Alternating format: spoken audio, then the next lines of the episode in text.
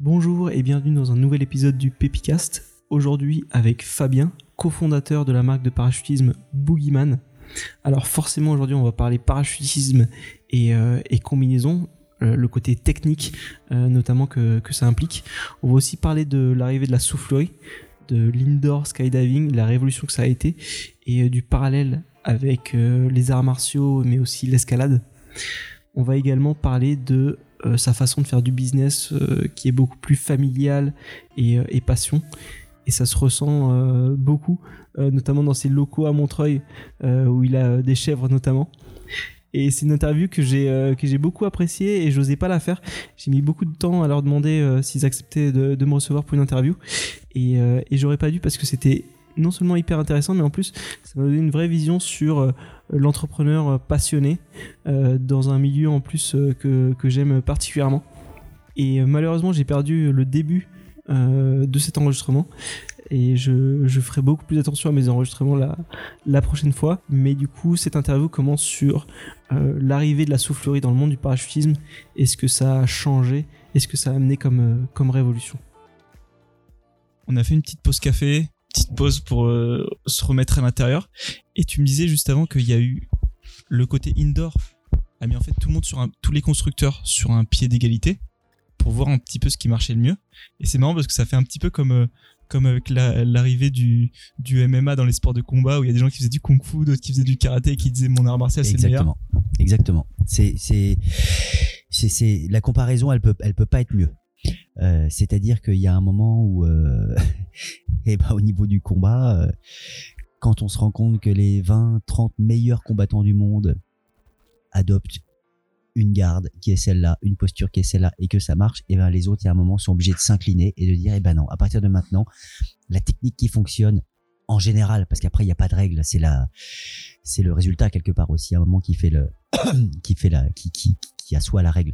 Mais d'une manière générale, il y a un moment quand il y en a 20, 30 euh, qui disent que c'est comme ça que ça marche et qui se trouvent que c'est les meilleurs mondiaux, et eh ben tout le monde s'incline. Et c'est un peu normal quelque part. C'est exactement pareil dans la chute. Quand on a commencé à, à se rendre compte que euh, euh, tous les gens qui étaient dans le milieu du parachutiste, du parachutisme depuis 15 ans, 20 ans, à un peu. Alors c'est malheureux de dire ça parce que c'est vrai que c'est une, une, manière un peu de de pas de tuer la passion, mais de la, de la rediriger euh, sur, sur d'autres perspectives. Euh, quand quelqu'un qui sautait depuis 20 ans euh, a commencé à techniquement se faire dépasser par un petit jeune qui est arrivé et qui a fait 15, 20 heures, 30 heures, 50 heures de soufflerie et que ces heures de soufflerie, il les a fait en deux ans, euh, ça, ça, a vraiment perturbé le milieu. C'est-à-dire que, euh, en fait, ça a changé complètement la donne, ça a remué les cartes. Et euh, alors après, on peut avoir un, un, un jugement là-dessus qui dit bah oui, mais bon, finalement, c'est quoi? C'est ceux qui ont eu l'argent de pouvoir se permettre de, de s'acheter autant d'heures de vol parce que ça coûte quand même, ça coûtait très cher. Ça, ça c'est un peu, ça a un peu baissé maintenant les tarifs, mais mais euh, quand les, les, les, les souffleries ont commencé, au début, c'était aux alentours de 1200 euros l'heure. Aujourd'hui, on peut trouver des heures à 500, 600, euh, beaucoup moins cher. Mais donc, c'était un peu une manière à l'époque de dire, euh, bah ouais, mon gars, toi, euh, moi, ça fait 15 ans que je saute, que je connais le milieu par cœur. Toi, t'arrives en deux ans avec beaucoup d'argent, t'es es devenu bon. mais c'est comme ça. C'est comme ça que vont les choses. Et il y a un moment, bah, on a beau les juger comme on veut avec sa manière de voir les choses c'est quelque part un moment les résultats qui comptent et il s'est trouvé que tous les meilleurs mondiaux compétiteurs euh, aujourd'hui ne peuvent pas prétendre à leur titre si euh, s'ils ne volent pas tous en soufflerie de manière très intense. Euh, c'est comme ça. Maintenant, je crois que si là on avait comparé au niveau technique par rapport au sport de combat, euh, je pense que maintenant tous les sports aujourd'hui ne peuvent pas prétendre à de l'excellence sportive sans la pratique indoor. Si on prend l'escalade, par exemple, aujourd'hui, tous les, les, les, les, gros gros pratiquants, les champions du monde pratiquent en salle indoor de manière sportive et vont après, voilà évidemment faire de la falaise. Et, mais je crois que c'est quelque chose qui, qui, qui, qui, se démocratise dans plein de sports. et le parachutisme n'y a pas échappé. C'est vrai, vrai qu'il y a, y a ça un petit peu, un petit peu partout moi je voyais euh, dans le rugby sur une ou deux générations, on est passé sur des, des sportifs qui avaient pouvaient quand même avoir une vie à côté, euh, se mettre des caisses le week-end, manger un peu ce qu'ils voulaient. Et, euh, et maintenant, c'est plus du tout possible plus possible. parce que c'est un sport qui se professionnalise. Et en fait, c'est ça, dès que ça gagne en popularité et dès qu'il y a une avancée technologique, effectivement, l'ancienne garde qui était au top décrit un peu ce côté-là. Surtout quand il y a un côté passion, tr- passionnel très fort. Enfin, euh, l'escalade, c'est, il y a- c'est un peu, il y a un peu ce côté passion aussi où le, comment dire, la vision un peu du mec qui fait de l'escalade, c'est un mec qui vit dans son van et qui va euh, escalader un peu partout. Et maintenant, tu as le mec euh, totalement urbain qui peut être euh, largement meilleur parce qu'il passe sa vie dans une salle d'escalade et il a la bonne nutrition à côté, le bon entraînement. Tout à fait. Et maintenant, ce sportif-là, par exemple, en escalade, puisqu'on en parle, et ben aujourd'hui, il a, il, il a 15 ans, et on sait que de 15 ans à 20 ans, et ben il aura pas de vie. Euh, il verra pas ses potes, il ira pas boire de l'alcool, il mangera pas ci, il mangera pas ça, et il passera sa vie dans une salle. Et, et aujourd'hui, c'est vrai que le- l'excellence sportive, mais on dit sportive, mais en fait l'excellence d'une manière générale, euh, l'excellence technique sportive, euh, l'excellence de la compétence demande euh, de plus être un, un autodidacte ou un novice. Il faut être un Mozart. Il faut faire ses gammes pendant toute la journée. Sinon, on pourra être un bon sportif, euh, on pourra être un bon pratiquant, mais on pourra pas être un athlète, on pourra pas être un champion. C'est pas possible. Aujourd'hui, c'est plus possible. Euh, les, demandes, les demandes en investissement euh, personnel sont trop, sont trop hautes.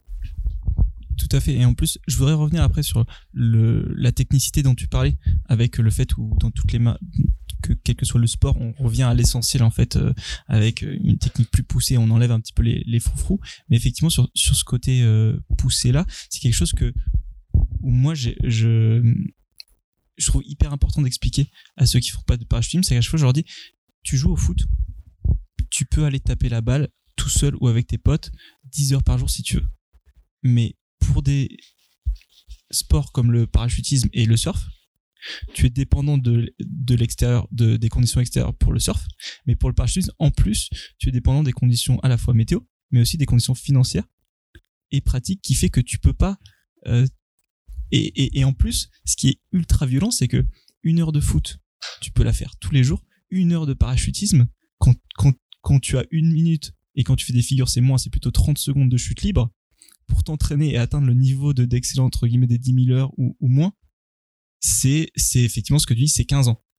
Et très vrai. aujourd'hui, tu peux le faire en une saison si tu fais que ça. C'est très vrai. Et en plus, dans ce que tu dis, tu as mis en valeur les, les deux problématiques qui sont quelque part euh, les mêmes mais opposées, qui est le parachutisme et le vol indoor. Les deux, au final, ont leur, euh, leur problématique principale, l'un étant la météo et le temps de vol qui est court, puisqu'une chute, bah, bah, comme tu l'as dit, va durer euh, une minute, on va dire, en gros, hein, pour faire gros. Et la soufflerie qui pourrait être le, le, la solution à cette problématique de dire bah oui bah là au moins il y a plus la météo euh, et il y a plus ce problème de durée bah mais il y a l'argent. Donc c'est vrai que dans un cas ou dans l'autre euh, c'est un sport qui euh, de toute façon après quelque part la problématique de l'argent elle y est aussi un petit peu quand même dans le parachutisme. Parce que euh, moi quand je dis à quelqu'un qui ne connaît rien je dis bah oui un saut c'est 25 euros. Ah bah voyons que c'est pas cher 25 euros. Bah oui mais 25 euros c'est pas cher un saut. Mais si t'en fais 10 dans la journée plus l'achat de ton matos, euh, l'altimètre, le sac, la combinaison, le, casque, euh, le fait que tu te déplaces, parce que le, on est un peu dépendant aussi des couloirs aériens, donc les drop zones sont pas près des grandes villes, donc faut aller faire une heure et demie de voiture. Faut aller y passer son week-end. Euh, donc il y a quand même au final, il faut dormir sur place. Euh, Il y a un investissement financier quand même mine de rien dans un cas comme dans l'autre, euh, qui fait que on n'est pas comme dans une pratique comme tu dis du football où il y a un ballon qui coûte temps et du temps passé à la pratique. Ou même bah, comme d'autres sports, hein, si on prend la, boxe, bah, c'est les gants et le protège-dents. Si on prend l'escalade, c'est le harnais et les chaussons. Là non, c'est pas pareil. Là ça coûte, ça coûte quand même beaucoup plus cher. Et et, même si certains pratiquants sont prêts à bouffer des pâtes pendant euh, tout le mois pour pouvoir aller sauter, ça reste quand même l'exception. On est quand même dans un milieu euh, qui est quand même tourné vers un public favorisé. Le public qui n'est pas favorisé de ce milieu-là, euh, c'est un public qui du coup devra prendre la décision d'en faire sa vie et son métier. Souvent. C'est-à-dire que le parachutiste passionné qui va durer sur la longueur, il a de l'argent, s'il n'a pas l'argent, il va falloir qu'il s'investisse dans le milieu en y travaillant. euh, pour pouvoir du coup allier euh, son plaisir de pratiquer et puis le fait qu'il faut bien vivre et manger. Oui, c'est vrai que c'est c'est exactement euh, c'est exactement ce moi ce que je vois sur les drop zones, c'est euh, ceux qui font du coaching, un peu de pliage, etc. Et ceux qui arrivent avec des grosses voitures. Exactement. Et du coup, bon, il y a un cercle vertueux hein, parce que les deux les deux s'entraident, etc. Et, euh, et en plus, euh, moi, c'est un truc que je, je me suis rendu compte à la fois que ce soit dans le sport ou dans le ou dans le business, en fait, c'est que soit tu mets du, soit tu investis ton temps, soit tu investis ton argent.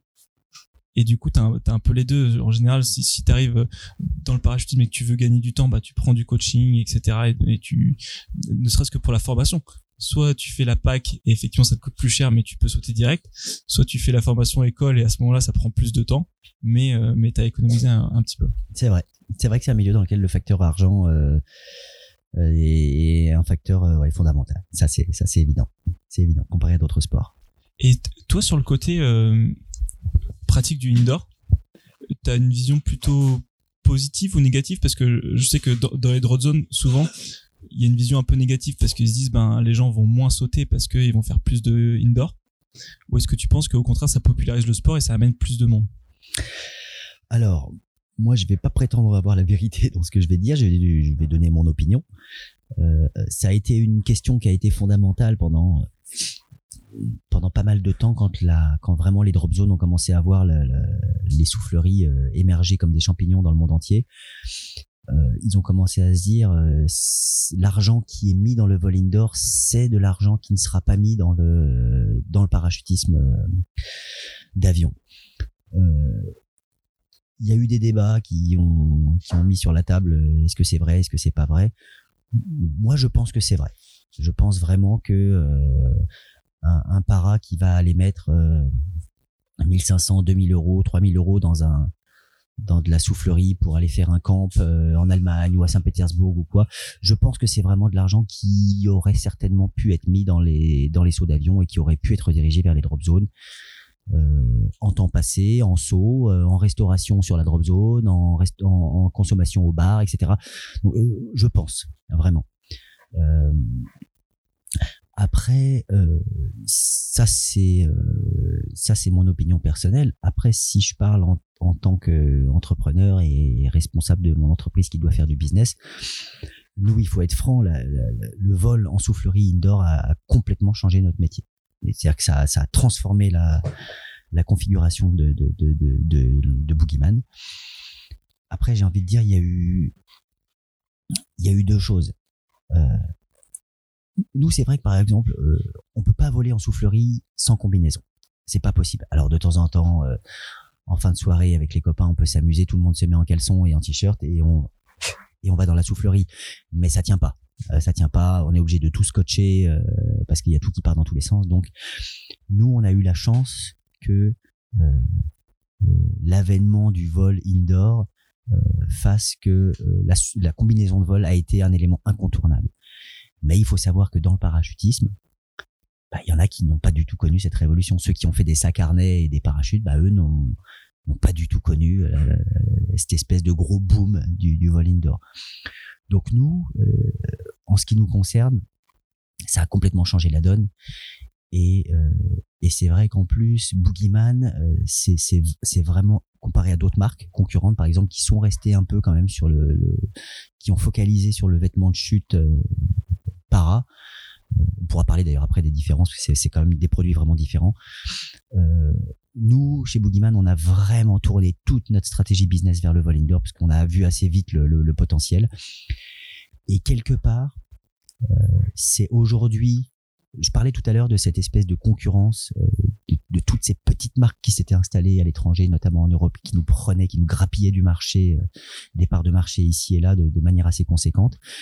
Et ben aujourd'hui, moi je peux dire que aujourd'hui, la 2019-2020, dans cette situation concurrentielle, c'est euh, cette stratégie d'avoir tourné toute l'entreprise vers le vol indoor qui nous sauve. Pourquoi? Parce qu'aujourd'hui, et ben en fait, euh, là actuellement, ce qui fait vivre Boogeyman, c'est tous les gros contrats qu'on a avec les souffleries, euh, qui équipent leur staff, mais qui équipent aussi ce qu'on appelle leurs first timers, c'est-à-dire leurs touristes en fait en combinaison. Et là, c'est de la combinaison SML, XL euh, en quantité, en volume. Et c'est aujourd'hui ce volume qui fait tourner notre entreprise. Et c'est vrai que ces grosses entreprises, ces grosses compagnies qui qui, qui font voler leurs euh, leurs clients en soufflerie, elles ont encore besoin d'un gros capital confiance dans des plus grosses entreprises comme Boogeyman, plutôt que d'aller moins cher, mais de mettre en place un capital risque par rapport à leurs entreprises euh, sur des combinaisons qui peuvent ne pas tenir la route euh, ou pas être opérationnelles pour leurs pour leurs clients. Donc on a encore nous c'est vrai qu'on a perdu du marché local sur le petit débutant Drop Zone Europe qui va vers son son, son, son, son, ami proche, mais on garde quand même euh, ces grosses structures euh, parce qu'aujourd'hui maintenant les souffleries c'est c'est c'est plus une soufflerie là et là, ça reste aussi des, des grosses compagnies qui ont une soufflerie à Moscou, une soufflerie à Séville, une soufflerie à Berlin, etc. Et qui du coup passent des commandes un peu groupées pour l'ensemble de leur de leur structure. Et nous, c'est vrai que ça, c'est c'est un c'est une manne et un volume qui est essentiel aujourd'hui là pour le pour la survie de notre entreprise et auquel toutes ces petites entreprises locales euh, peuvent pas prétendre. C'est vrai que tout ce que tu dis sur le fait que on va mettre du budget pour les pratiquants en soufflerie par rapport à une drop zone et le côté euh, effectivement euh, que maintenant c'est des c'est des chaînes de franchise les souffleries par rapport à un investisseur local qui va qui va se lancer. C'est exactement ce que j'ai vu. J'ai fait une saison à Moscou. Euh, je suis pas allé à celle de Saint-Pétersbourg, mais j'ai fait une, une saison à Moscou. il y a beaucoup de. C'est marrant parce que à la fois il y a beaucoup de souffleries moins chères en Europe de l'Est et avec pareil aussi des, petites marques, etc. Mais c'est vrai que quand on regarde les combinaisons, effectivement, on, on, reconnaît plus, on voit plus les grands noms que que des petits noms locaux et, et, ça fait sens par rapport à ce que tu dis où quand on quand on a une entreprise à faire tourner, le risque on n'aime pas trop ça. Euh, et, aussi, et ça revient aussi avec ce que tu disais, où effectivement le passionné sur sa carrière, il va mettre beaucoup d'argent dans son matos et dans sa pratique.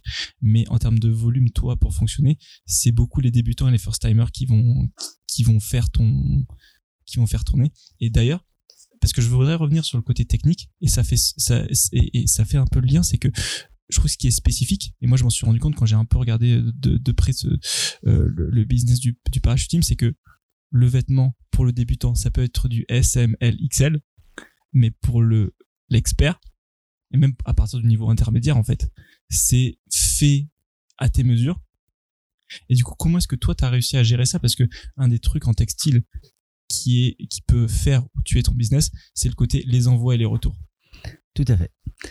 Alors ça, ça a été aussi, on va dire, un deuxième tournant euh, dans le fonctionnement de notre entreprise. Nous, on a, euh, fait pendant euh, 15 ans, parce que c'est donc Boogeyman a aujourd'hui, euh, on va dire une vingtaine d'années. Pendant 15 ans, on a fait que du sur-mesure. Euh, que du sur-mesure, c'est-à-dire une combinaison qui est totalement à la taille euh, du flyer, euh, avec des grosses exigences, puisque bon, on pourra en parler. Qu'est-ce que c'est que la technicité d'une combinaison de para Mais en, en, en gros, hein, le, le, gros gros critère, c'est que quelqu'un qui est euh, petit et fin euh, va pas chuter très fort, donc il va falloir lui enlever du tissu pour pas qu'il y ait trop de frein. Et à l'inverse, euh, quelqu'un qui est euh, très gros, corpulent, qui fait 90-100 kilos et qui est compact va chuter très fort. Il va lui falloir au contraire lui mettre plutôt du vêtement et de la ce qu'on appelle de la bâche pour le ralentir, de manière à ce que bah, ces deux flyers, en, fait que tous les flyers se retrouvent sur une espèce de vitesse moyenne en l'air, bah, pour pouvoir profiter du vol au même niveau entre guillemets. Ça c'est pour parler vraiment grossièrement. Pour revenir à cette histoire de sur-mesure, donc nous, on, a fait un vêtement qui était, euh, bah bonjour, je m'appelle Pierre-Paul Jacques, je veux euh, telle combinaison qui a telle coupe, je suis exigeant, je veux que ce soit euh, serré ici, comme ci là, comme ça là, je veux telle couleur sur le bras, mais je veux telle couleur sur la jambe, je veux mon logo, je veux ma petite broderie, etc. Ça, pour les entreprises qui font des produits en stock, ils ne peuvent pas imaginer la galère que c'est de faire du sur-mesure. On est sur un, une exigence client qui est énorme. On est sur de la gestion de stock qui est très très compliqué à mettre en place, du calcul de rentabilité produit qui est très compliqué parce que ici on a telle matière, ici on a telle matière, etc. Comment uniformiser un seuil de rentabilité sur un produit qui est tout le temps différent? Alors on le fait parce qu'il y a un moment il faut quand même euh, faire ses calculs, mais c'est vraiment très compliqué. En plus, euh, il se trouve que euh, au niveau mondial et international, c'est démocratisé un peu dans le milieu le fait que tout le monde pouvait faire ce qu'il voulait sur sa combinaison, mettre ses couleurs, etc. Donc du coup, on s'est tous mis à aller énormément dans la direction du sur-mesure et en, gros à faire le client roi, c'est-à-dire le plus il en demande, le plus il en aura. Et vas-y, 14 couleurs proposées dans, dans, dans 5 matières avec des logos, etc. Ça, nous, ça a rendu notre, euh, notre jeu de cartes commercial énorme. C'est-à-dire qu'on s'est mis à avoir des, des, des, des- de- du coup, les, les, les propositions couleurs, euh, de gamme, de, de, de coupes, etc., de produits très multiples. Et avec, euh, c'est comme si on avait sur un restaurant un, un- un menu avec euh, énormément de plats à la carte, quoi. Du coup, euh, il faut savoir que dans ce type de, de plan euh, commercial, le plus on en propose, le plus c'est euh, accidentogène. C'est-à-dire que le plus, euh, si on décide de travailler à l'humain, euh, on va faire des erreurs.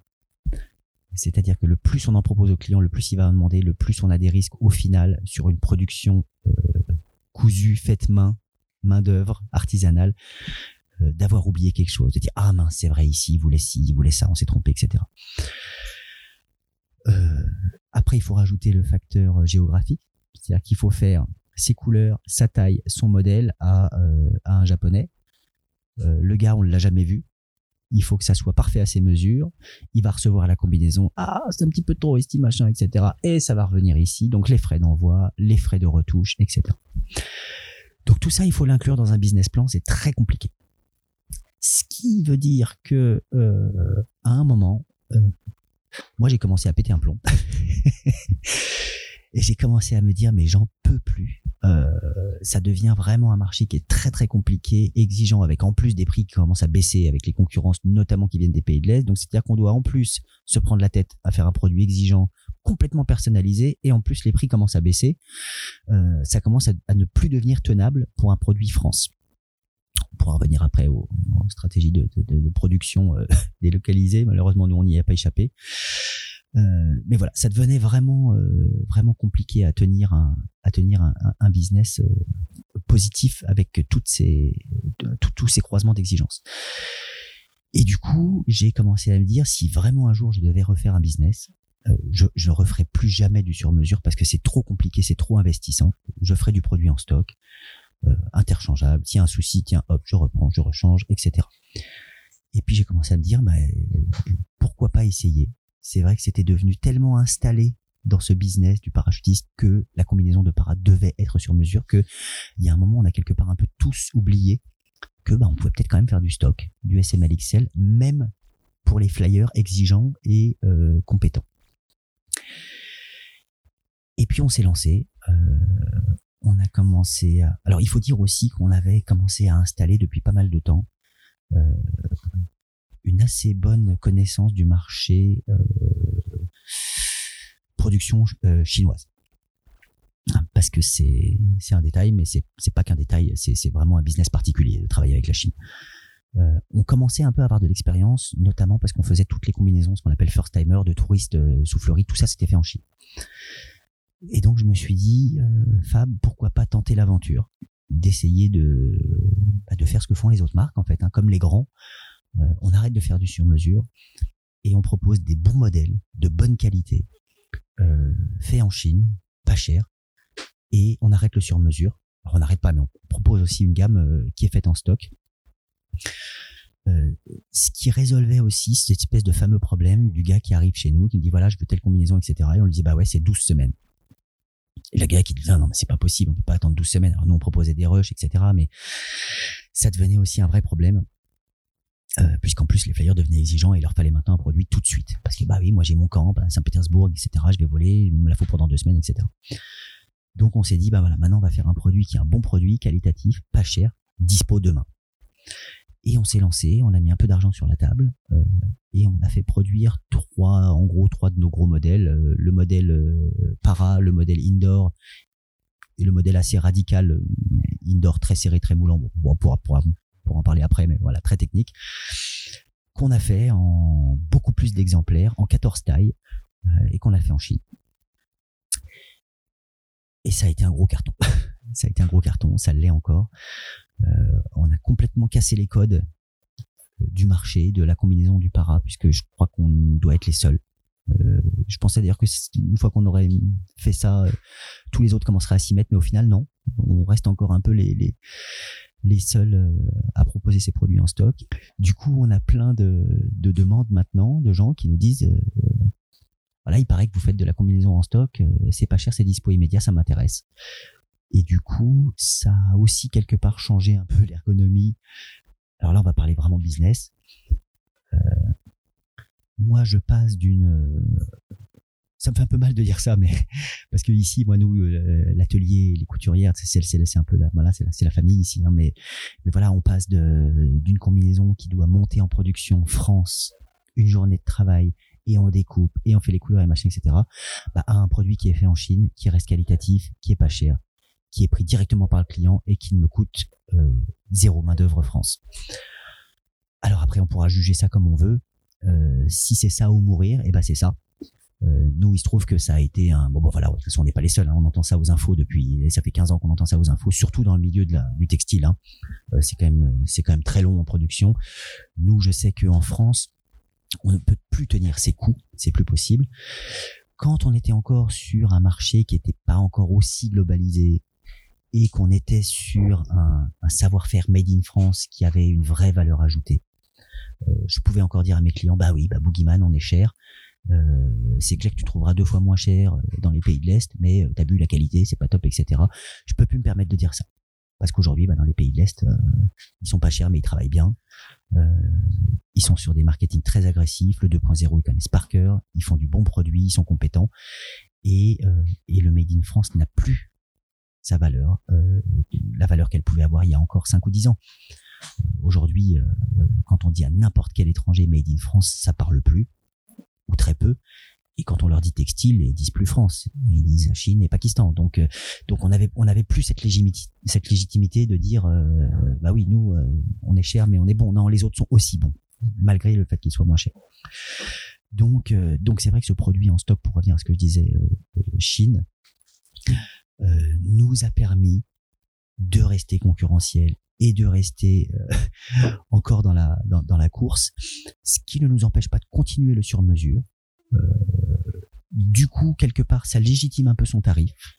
C'est-à-dire que quelque part, ça, ça, ça assis, ça, le, le, le, produit a pris sa place. C'est-à-dire que c'est une manière de dire, bah oui, on est cher, mais tu peux avoir ça en stock moins cher, dispo. Si vraiment tu veux tes couleurs, si tu veux tes, tes matières, ton personnalisé, ton custom, eh ben, faudra mettre le prix. Donc, du coup, ça a légitimisé un petit peu nos, nos différentes gammes de produits. Il y a une phrase qui m'avait marqué et où à chaque fois j'essaie de m'en souvenir. C'est quelqu'un qui disait dans ton business, dans ton activité, faut pas être romantique sur la façon dont tu fais ton business. Et c'est vrai que le Made in France, je trouve que ça a beaucoup de valeur pour les clients français. Mais dès que c'est international, ça a, ça, ça a beaucoup moins de valeur. Ouais, alors, c'est- c'est- moi j'aime, moi j'aime bien, euh, les- enfin je sais pas, les- je trouve vraiment elles sont intéressantes les questions que tu poses parce que c'est des questions qui, enfin moi qui me touchent personnellement parce que tu vois si on parle d'un, côté de, de, de business romantique, euh, c'est, très délicat. Ce, où, où est-ce qu'on met le curseur dans notre business? Moi je sais qu'après euh, chacun donne la direction qu'il veut, la direction qu'il a envie de donner au bateau de, sa vie entre guillemets. Je vais, on va partir un peu sur quelque chose de plus philosophique, mais euh, moi j'ai besoin de mettre le curseur au milieu, c'est-à-dire que euh, j'ai un business, euh, je dois faire de l'argent. Euh, maintenant, euh, je, je me lève pas le matin euh, J'ai besoin de j'ai besoin de la romance. C'est c'est c'est bizarre à dire, mais moi j'ai pas une grosse entreprise. Euh, on est dix personnes. Euh, j'ai besoin le matin de me lever euh, pour aller au travail que j'aime avec les gens que j'aime, les personnes avec qui j'ai envie de travailler. Et si ça doit passer au détriment de peut-être gagner moins d'argent, eh ben je vais le faire. Et demain, je serai pas. Alors c'est vrai que j'ai, il y a des, il y a des solutions. Les solutions que j'ai prises de délocalisation, de faire produire tout en Chine ou euh, ou en Roumanie, ce qui est ce qui est le cas. hein. La, la- la grosse partie de notre production euh, est faite en en Chine et en Roumanie. Mais demain, euh, euh, non, je je suis pas prêt à je suis pas prêt à à tout délocaliser. Je suis pas prêt à à dire bah non, moi je vais pour gagner plus d'argent, je vais je vais j'ai dû me séparer de personnes, par exemple, c'est des sujets un peu sensibles pour moi. Euh, je je l'ai fait toujours au moment où c'est devenu, euh, c'était vital. C'était la mort ou, ou survivre. Et, et là, je l'ai fait. Mais j'ai toujours attendu les dernières minutes, j'ai toujours attendu le dernier moment parce que pour moi, la romance, c'est important. Euh, c'est une entreprise qui s'est fait sur de la romance, euh, sur du plaisir, sur de la passion.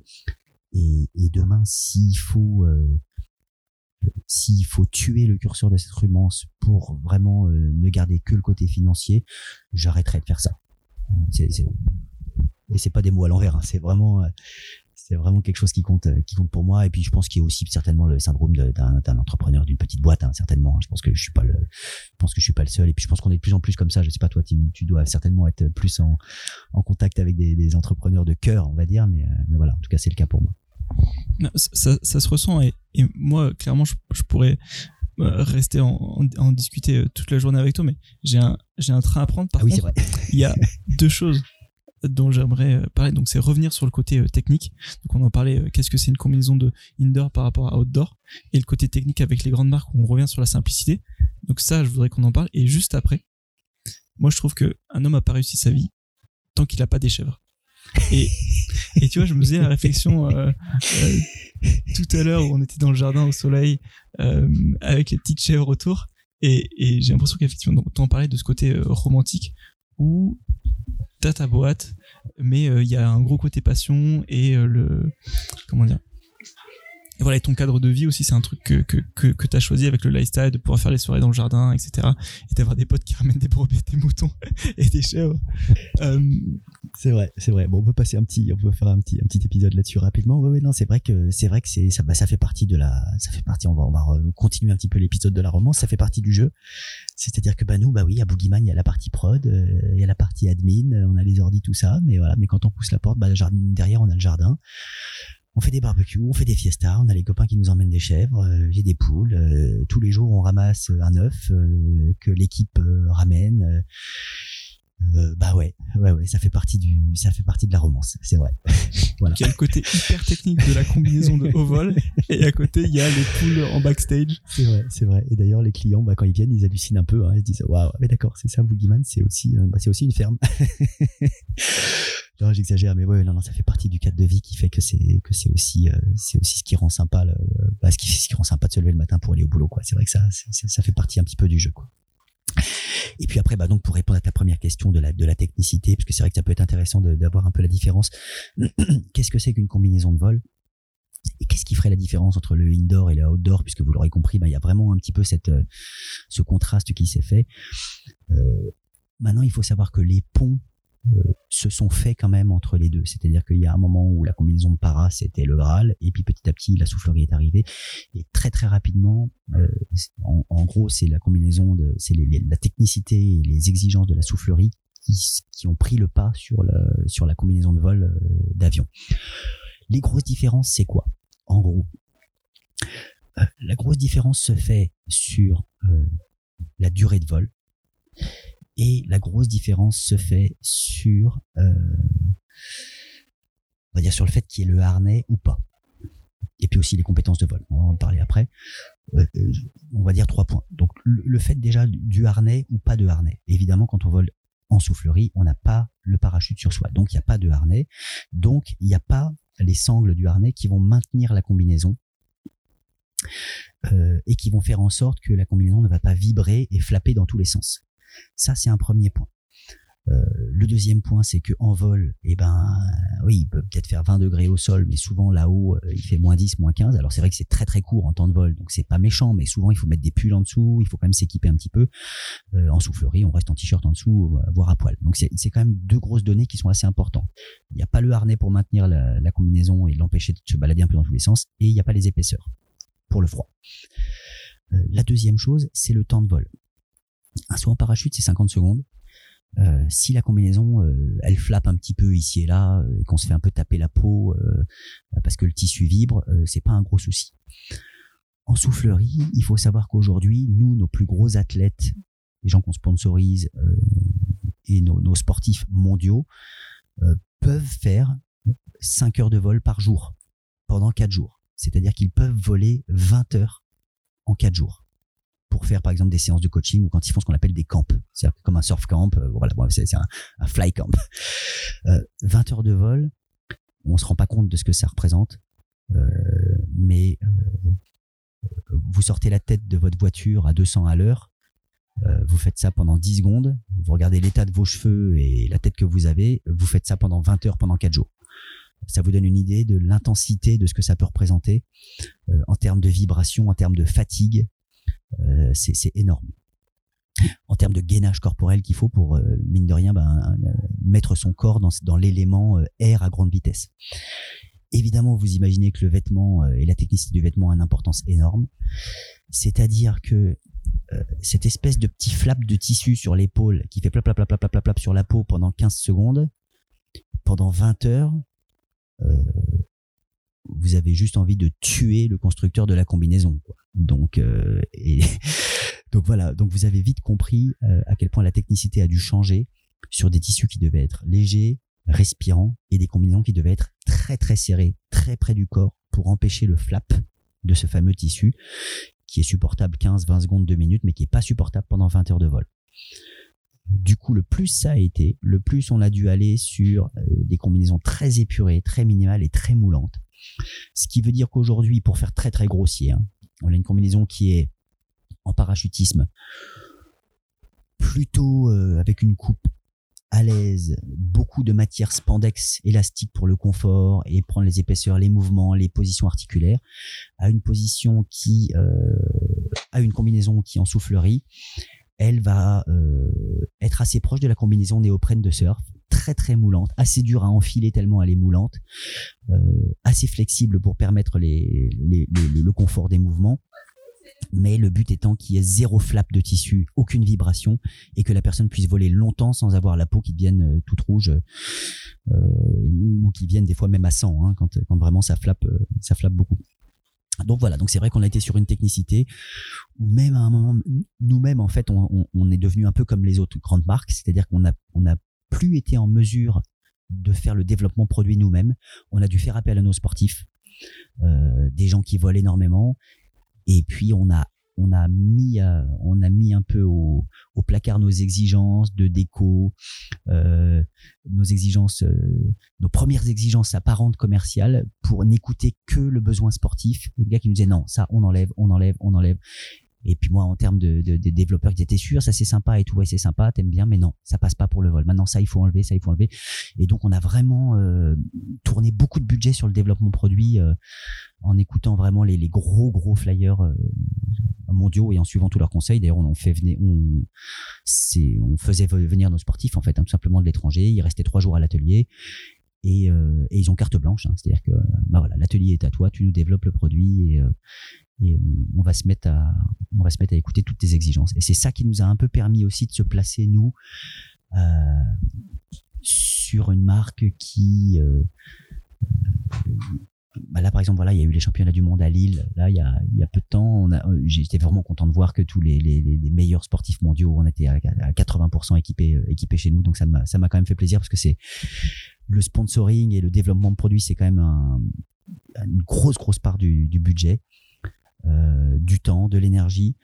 Et ça fait plaisir quand, euh, quand on voit quand même que la, ça, se, ça se répercute euh, sur les résultats sportifs et des compétiteurs à un niveau mondial pour une petite boîte française.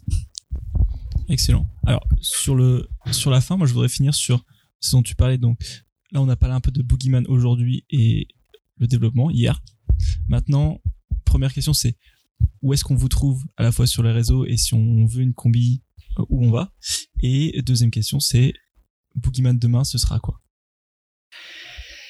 Alors, au niveau, euh, bah, on peut nous trouver un petit peu sur tous les, les, les, les, les médias actuels, on va dire. On, on, a quand même pas mal poussé Instagram euh, ces derniers temps, donc c'est vrai que bon, voilà, ça devient les incontournables Instagram maintenant.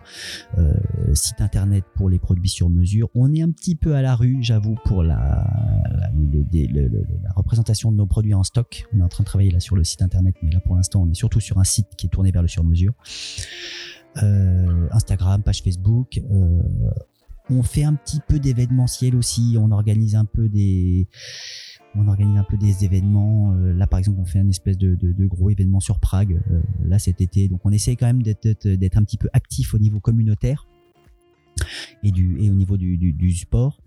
Euh, et après, on a un réseau de distributeurs dans pas mal de pays qu'on essaie de rendre le plus le plus on devient un peu, on devient un peu exigeant maintenant sur notre réseau de distributeurs. Mais euh, donc voilà, principalement site internet, Instagram et, euh, et on a un réseau de distributeurs au niveau, euh, au niveau européen. Et puis ça commence à se développer un peu aux USA maintenant. Boogeyman demain. Boogeyman demain, là c'est vrai que tout le développement stratégique là se fait sur les US depuis maintenant un an et demi, deux ans. On pourra en parler une autre fois là pour l'instant c'est bah, surtout si c'est un train à prendre là on va on va pas en parler trop mais en gros on a ça a été un peu compliqué de trouver euh, la bonne manière d'attaquer le marché US parce que c'est très compliqué ça mériterait un podcast un autre podcast en entier.